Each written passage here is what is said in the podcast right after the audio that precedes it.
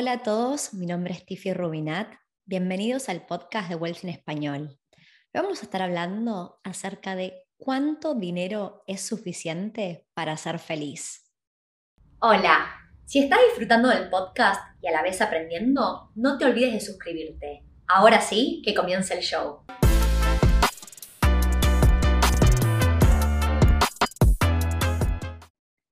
La inspiración del podcast de hoy viene de la mano de una recomendación de un libro excelente que estoy leyendo. Un amigo querido, eh, Gerardo, me recomendó este libro, me dijo, Tiffy, ¿lo leíste?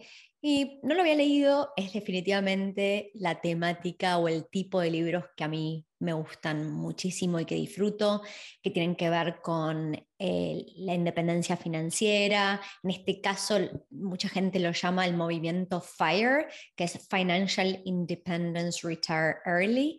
Y mm, tiene un ángulo o punto de vista que hasta ahora no, no había leído y me pareció súper atractivo, em, donde uno de los puntos principales del libro es cuánto dinero es suficiente. ¿okay? Em, antes de arrancar con, un poco la temática y contestar esta pregunta de cuánto dinero es suficiente para ser feliz, eh, para aquellos que están buscando libros interesantes para leer, se lo súper recomiendo. El libro se llama Your Money or Your Life en inglés, eh, escrito por Joseph Rodríguez y Vicky Robin. En castellano, la traducción de este libro se llama La bolsa o la vida, donde no, no investigué, como lo estoy leyendo en inglés y el título en inglés me hace un poco más sentido, me imagino que la bolsa es como una bolsa de dinero y es, la analogía o de dónde viene es si a uno lo están robando y lo apuntan con una pistola y te dicen la bolsa de dinero o tu vida, es que elegís, ¿no? Y si estoy por la calle, algo que podría pasar en cualquier país del mundo y en particular en Latinoamérica, por ahí en Australia no es tan común, es estar caminando y que nos vengan a asaltar y es dame la billetera o te mato, ¿no? Esa es la forma en que uno lo pondría en contexto. Y en ese contexto no lo dudamos, nuestra vida vale mucho más que una billetera y que la plata que puede estar ahí adentro.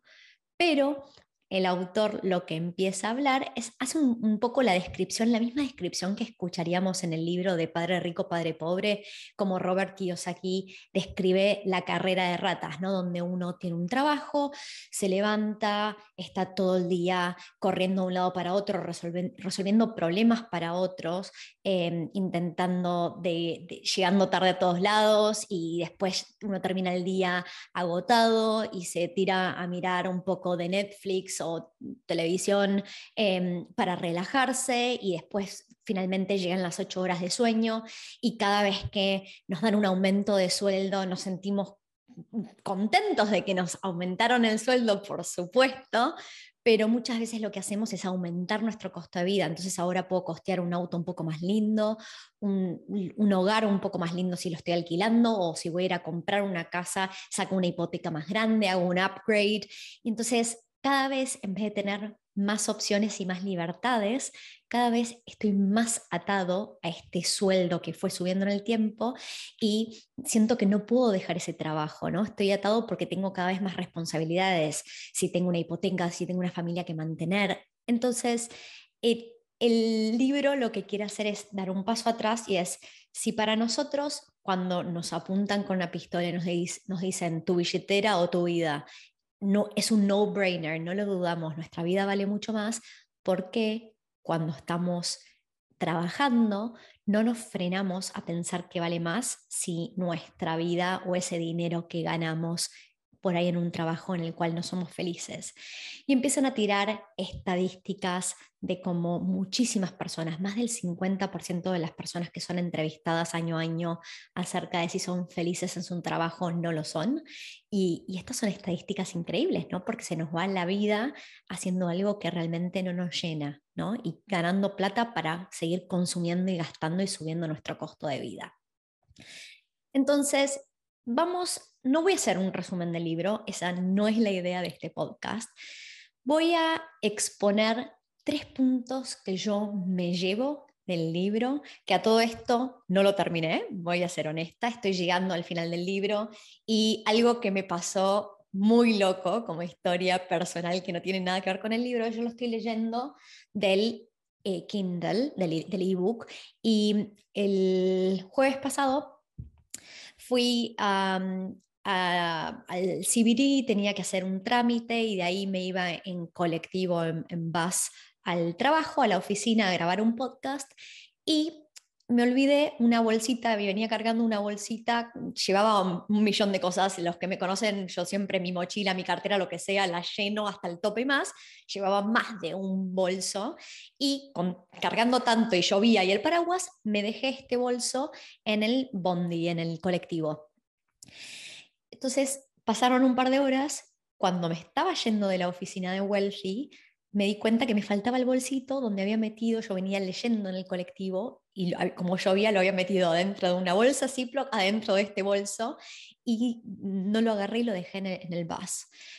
Em, yo diciendo, no, no puede ser, como soy tan tonta, como me olvidé esta bolsa con mi libro ahí, no lo puedo creer, voy a tener que comprar otro, ¿viste? Uno pensando en gastar. Y y en ese momento, eh, Caro, que es nuestra marketing manager, eh, estaba conmigo y me dice, Tiffy, no te preocupes, podés llamar tranquilamente a la línea de colectivos y fijarte si, si llega, si en el Lost and Found llega tu bolsito.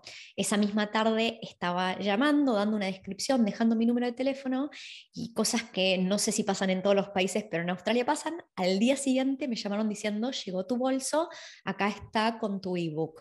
Y recuperé mi ebook, así que finalmente son cosas que, uno no cree que pueden llegar a pasar viniendo de Latinoamérica. Yo en Argentina las chances de recuperar este bolso hubieran sido casi nulas, eh, me devolvieron el bolso, lo, fue a buscar eh, Maxi, mi pareja, y la verdad es que estoy súper contenta de haber podido recuperar mi book y seguir leyendo este libro. Así que le tuve que poner una pausa al libro Your Money or Your Life.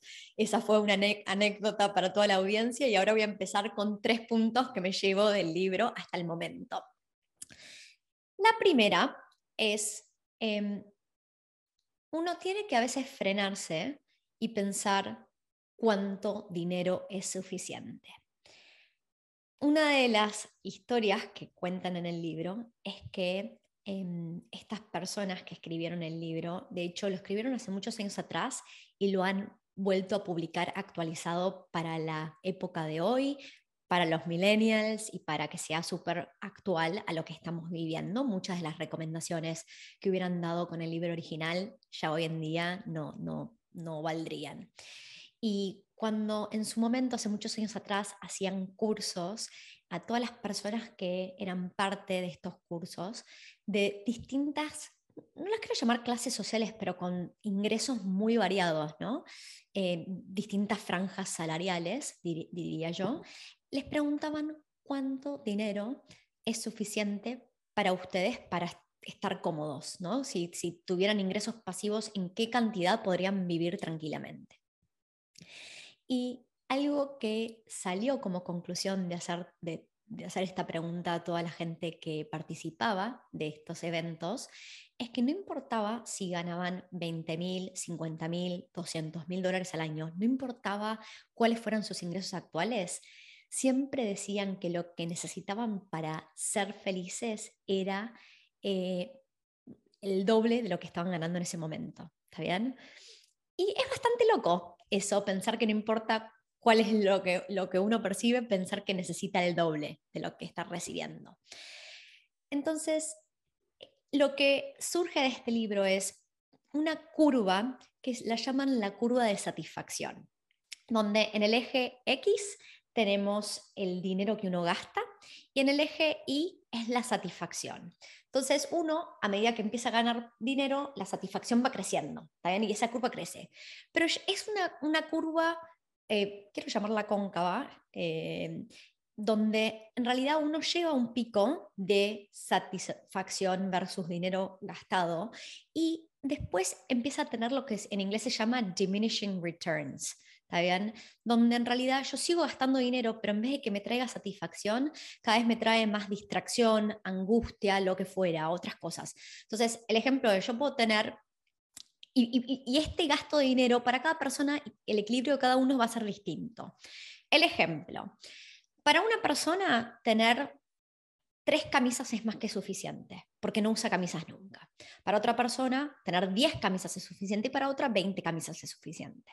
¿Está bien? Entonces, el número de las camisas no significa nada.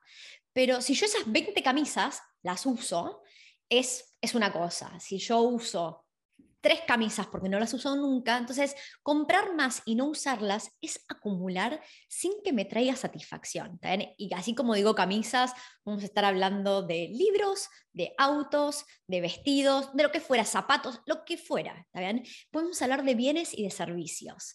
Entonces, uno a veces cuando em, está consumiendo, en realidad lo que yo estoy comprando no es realmente lo que necesito, el, output que estoy buscando, sino que el ejemplo es, si yo me compro un auto, a veces un auto es un medio de transporte y a veces es una forma de yo tener respeto. Yo lo que busco es, por comprarme un auto más caro, es que la gente me respete, por ejemplo.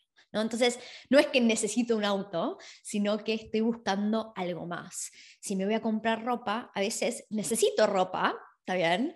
Eh, a veces no la necesito y lo que estoy buscando es sentirme atractiva, por ejemplo. Me puede pasar tranquilamente. Si me voy a comprar un nuevo televisor, por ahí ya tengo un televisor y ya estoy mirando las horas necesarias de Netflix o películas o lo que necesitara. En realidad estoy buscando eh, llenar mi tiempo, estoy aburrido, ¿está bien? Entonces, no siempre que consumimos nos va a traer satisfacción. Y si yo puedo ser súper racional al respecto de lo que estoy buscando. Estoy buscando respeto, estoy buscando llenar mi tiempo, estoy buscando sentirme más atractiva. Puedo ser más racional de si hace sentido o no esa compra y ese gasto. Entonces, que yo siga gastando dinero no siempre me va a traer satisfacción. Entonces, es difícil definir cuánto dinero necesita uno para ser feliz, pero Hoy les quiero dar la respuesta en este video de cómo puedo definirlo. ¿Está bien? ¿Cómo puedo definir cuál es ese punto de dinero que necesito? Entonces, punto número uno, saber que más no es mejor necesariamente. Hay una inflexión en esa curva donde ya después mi retorno es negativo. Ok, ese es el punto número uno que me llevo del libro. El punto número dos Em, que siempre es un, buen recordatorio, es que el dinero en sí puede representar muchas cosas, pero yo elijo pensar que el dinero en realidad para mí representa horas de vida. ¿Está? Si yo trabajo, muchas de las cosas que mi trabajo me puede dar em, pueden ser intangibles y adicionalmente me da el, dinero. O sea, yo en mi trabajo me puedo sentir satisfecha o no, puedo estar ayudando a personas, pero yo todas las cosas que son, que, estoy logrando con, este trabajo, resolviendo problemas, probablemente las podría dar gratis, ¿está bien? Y, sacar la misma satisfacción. Pero el dinero es lo que yo necesito para cubrir mi costo de vida. O sea, el dinero es la parte del trabajo que, que yo no, no, puedo hacer gratis, pues si no, no tendría un ingreso. ¿Está bien? Entonces, yo trabajo para recibir dinero y en ese dinero, por un lado yo tengo horas trabajadas que en vez de em, pasarlas con mi familia, haciendo ciertas actividades que uno querría hacer, viajando, se las dedico al trabajo. Entonces, cuando voy a gastar dinero en comprar lo que sea, cualquier bien o servicio, en vez de yo pensar esa compra como signo pesos, dólares o la moneda euros, la moneda que sea en el país que ustedes estén viviendo o gastando dinero, lo puedo pensar como horas trabajadas. Y la verdad es que esta es la primera vez que me hago este planteo de, ok, si yo voy a comprar esto, en vez de medirlo en dinero, que sí sé cuánto dinero me ingresa y cuánto ingresa, lo puedo medir en horas de, trabajo. Y algo súper importante es, más allá de que yo pueda em, mirar mis ingresos y las horas que trabajo. Em, y voy a dar un ejemplo, lo, tengo acá en mi cuaderno escrito. Em, fui a corroborar con ABS, que es el Australian Bureau of Statistics, las estadísticas cuando se hacen censos en Australia, cuál es el sueldo promedio en Australia. En este momento el sueldo promedio son de 67.860 dólares. Esto es un promedio a nivel total nacional. Hay ciudades donde obviamente hay sueldos más altos, pero el costo de vida también puede ser más alto, etcétera. ¿Está bien? Pero solo voy a usar un promedio a modo de ejemplo. Entonces, estos 67.860 dólares al año, si yo lo quisiera medir en semanas, un año tiene 52 semanas, con lo cual estaría haciendo 1.305 dólares por semana. Ahora, cada persona trabaja un monto de horas distinto. Una semana estándar puede ser 38 horas, hay gente que trabaja mucho más, yo creo que definitivamente estoy trabajando más que 38 horas por semana, pero vamos a usar 38 horas por semana como un estándar para este ejemplo. Entonces, si yo generé de ingresos 1.305 dólares por semana como promedio en Australia, en el por hora estaría generando 34 dólares la hora. Versus otros países, Australia tiene sueldos súper altos, pero nunca se olviden para aquellas personas que pueden estar escuchando este podcast o mirando este video en YouTube, que el costo de vida también es altísimo en Australia, ¿no? O sea, suena todo muy lindo, pero hay que siempre contemplar ingresos y egresos. Entonces, 34 dólares por semana, por hora, perdón, suena mucho y suena real, pero también este libro lo que expone es que en realidad uno gasta tiempo y dinero en cosas que si no trabajara no gastaría. Vamos a dar un par de ejemplos. Si yo tengo que viajar, ya sea en auto o en colectivo, ida y vuelta todos los días al trabajo, puede que ese, ese trayecto me lleve 30 minutos de ida, 30 minutos de vuelta. Está bien, en Sydney 30 minutos de, ir y volver al trabajo no es nada. Em, y me lleva plata también, ¿no? Lo que me, cuesta el colectivo o la nafta, los peajes, lo que fuera.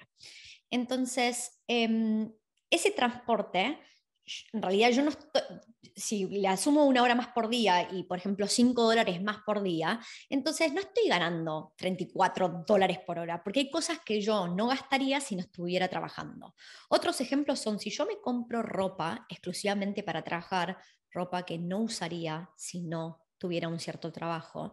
Entonces eso es parte de mi, de mi gasto, de, que reduzco mis ingresos por hora.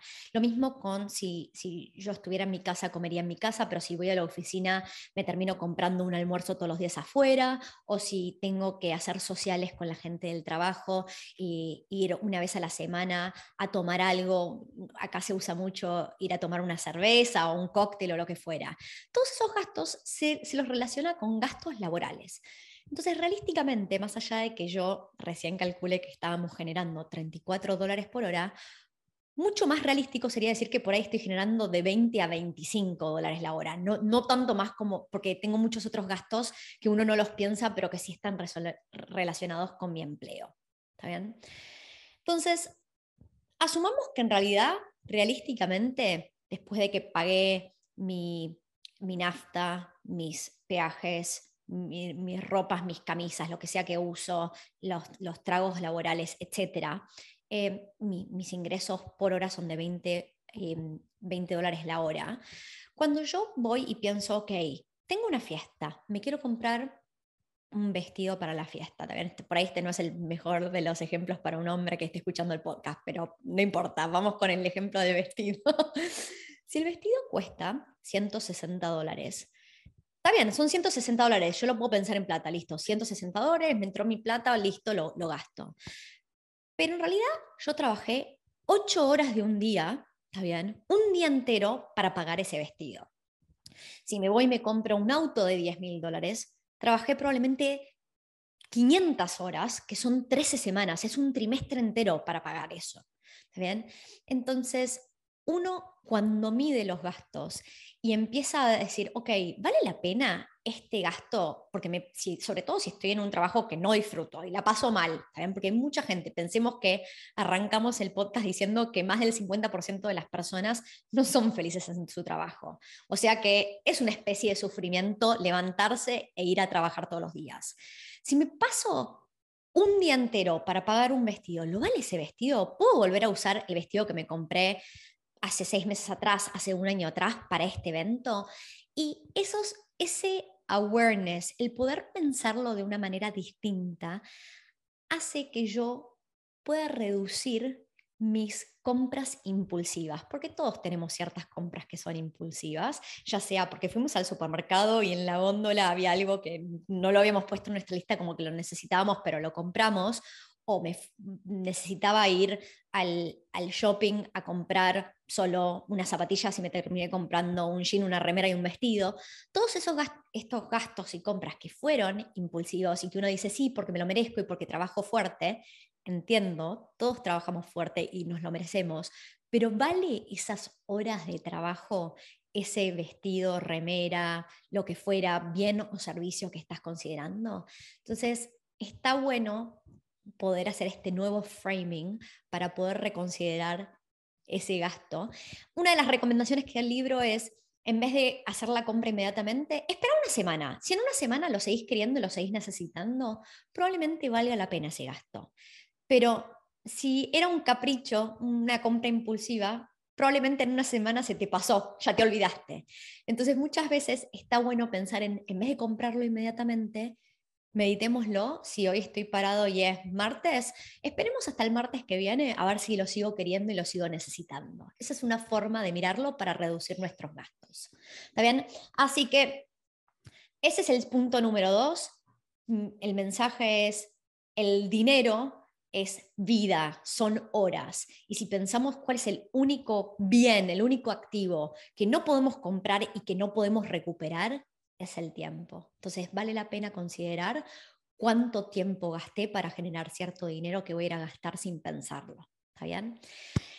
El siguiente, tercer punto que yo me llevo y que de vuelta he leído muchos libros y esta es la primera vez que lo veo de esta manera, es yo soy de traquear mis ingresos y mis egresos. Esto lo he comentado en muchísimos podcasts y es una de mis grandes recomendaciones cuando uno está arrancando este camino de las inversiones, sobre todo si uno se está planteando la independencia financiera, ¿cómo sé yo cuál es la independencia financiera si no sé cuál es mi costo de vida? Ahora, yo lo vengo traqueando en un Excel como eh, líneas, columnas y filas, y números que entran, números que salen, etcétera. Una recomendación del libro em, Your Money or Your Life es que armemos un gráfico. Y me parece una excelente idea el gráfico, donde en este gráfico vamos a tener tres líneas. ¿Está bien? Entonces, en el eje X vamos a tener el tiempo, los meses.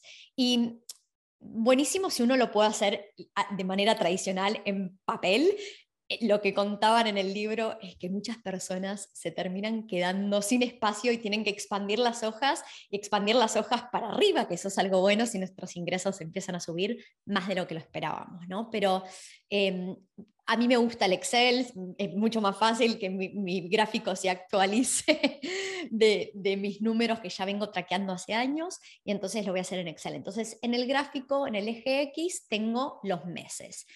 Y en el eje Y, la Y, tenemos dinero. ¿Cuáles son esas tres líneas? La primera línea son mis ingresos de mi trabajo activo, que sería mi sueldo. ¿Está bien? Entonces, tengo una línea que con un poquito de suerte sube en el tiempo y va ahí. Y tengo mi segunda línea, que son mis gastos. ¿Está bien? El primer o sea, el primer watch out es, si yo cuando estoy poniendo mis gastos de mi costo de vida, mis gastos están por arriba de mis ingresos, estoy gastando más, o sea, pierdo plata mes a mes y me estoy endeudando para vivir, claramente tengo que cambiar mis hábitos ya, porque eso no es sostenible en el tiempo. ¿Está bien?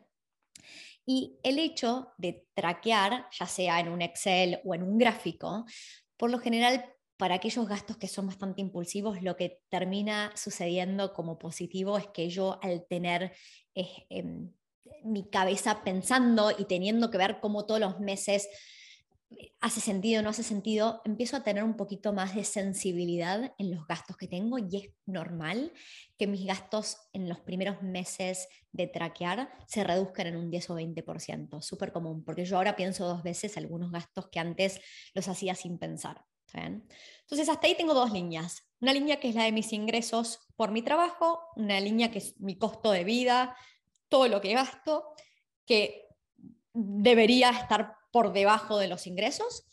Y arranca una tercera línea, que es la línea más importante para definir cuánto dinero necesito para ser feliz, que es una línea donde mis ingresos de mis inversiones, mis ingresos pasivos, aparecen en el tiempo, donde es probable que al principio aparezcan, nazcan de cero y a medida que yo invierto en más bienes y activos, empieza a crecer. Estos pueden ser ingresos em, de dividendos, de mis alquileres, después de haber pagado todas mis expensas, em, puedo haber escrito un libro y que me paguen royalties. Puede haber montones de tipos de ingresos, ¿ok? Entonces, idealmente nosotros queremos crear un portafolio que en el tiempo va creciendo y esos ingresos mensuales van creciendo. Es muy común que los primeros meses, los primeros años de invertir, esos ingresos no muevan nuestra aguja, no parezca que, que, cambian nuestra vida. Pero si yo soy consistente en el tiempo y van creciendo de a poquito, lo que yo quiero lograr es que esta línea de mis ingresos pasivos se cruce con la línea de mis gastos. Esa intersección es el dinero que yo necesito para ser feliz, donde yo elijo si quiero seguir trabajando activamente, y hay mucha gente que sí es feliz en su trabajo y quiere seguir trabajando, pero hay mucha gente que no lo es y que tiene ganas de hacer nuevos proyectos, tomar nuevas aventuras, tomarse seis meses para ir a viajar, tiempo para pasarlo con sus hijos. Lo que fuera que uno quiere ser, tiene la opción. Entonces, si yo uno cuando está, se, se, propuso ir por la independencia financiera, parece bastante lejano y uno quiere confiar en que va a suceder y que uno se va a mantener haciendo montones de sacrificios, pero visualizarlo en el tiempo es difícil. Ahora, si yo tengo un gráfico con el tiempo, puedo realísticamente y veo cómo mis ingresos a poquito van subiendo en el tiempo, sobre todo porque es es, una curva exponencial por lo general la de, las inversiones em, y, los ingresos pasivos si se siguen reinvirtiendo y tenemos otro eh, video donde hablamos acerca del compound effect, el efecto compuesto, y, y, hablamos de esta curva exponencial. Pero lo que voy es, incluso si no la tomamos como exponencial y la tomamos como lineal, porque los primeros meses y años se ven lineal en esa curva exponencial, entonces medianamente podemos empezar a visualizar en un gráfico cuántos meses o cuántos años nos quedan para llegar a la independencia financiera y lograr y tener claridad acerca de cuánto dinero se necesita para ser feliz, porque más no es necesariamente mejor. ¿Está bien? Estos son los tres eh, aprendizajes que yo me llevo de este libro, em, Your Money, Your Life, La Bolsa o la Vida, escritos por Joseph Rodríguez, Rodríguez y Vic Vicky Robin. Em, altamente recomendable, sobre todo porque cuando ustedes lean este libro probablemente sacan mensajes distintos a los que yo les estoy pasando a ustedes en este video, pero llévense tres cosas. No asumir que más dinero es mejor. Antes de gastar el dinero, intentamos entender cuánto nos costó de nuestra vida, de nuestras horas de trabajo, ganar ese dinero antes de gastar ese en ese producto o servicio. Y la recomendación para aquellas personas que no son buenas manejando ese impulso es esperar una semana antes de gastar plata y pensarlo. Y si seguimos teniendo esa necesidad una semana después, entonces ir y comprarlo, si no lo dejamos ir. Y empezar a plasmar nuestros ingresos, no solo los activos del sueldo, sino nuestros ingresos pasivos de nuestras inversiones y nuestros egresos como tres líneas en un gráfico que podemos visualizar donde logramos llegar a la independencia financiera. Espero que este video les haya sido de ayuda, em, más allá de que hoy no estoy hablando necesariamente de propiedades, esto es uno de mis, mis temas pasión. Yo quiero ir personalmente por la independencia financiera, yo no dudo de que lo voy a lograr, todavía no lo he logrado, pero quiero compartir mi historia y mi camino para que todas las personas que son comunes y corrientes y mortales, igual que yo, puedan sentirse acompañados y de que es posible lograrlo.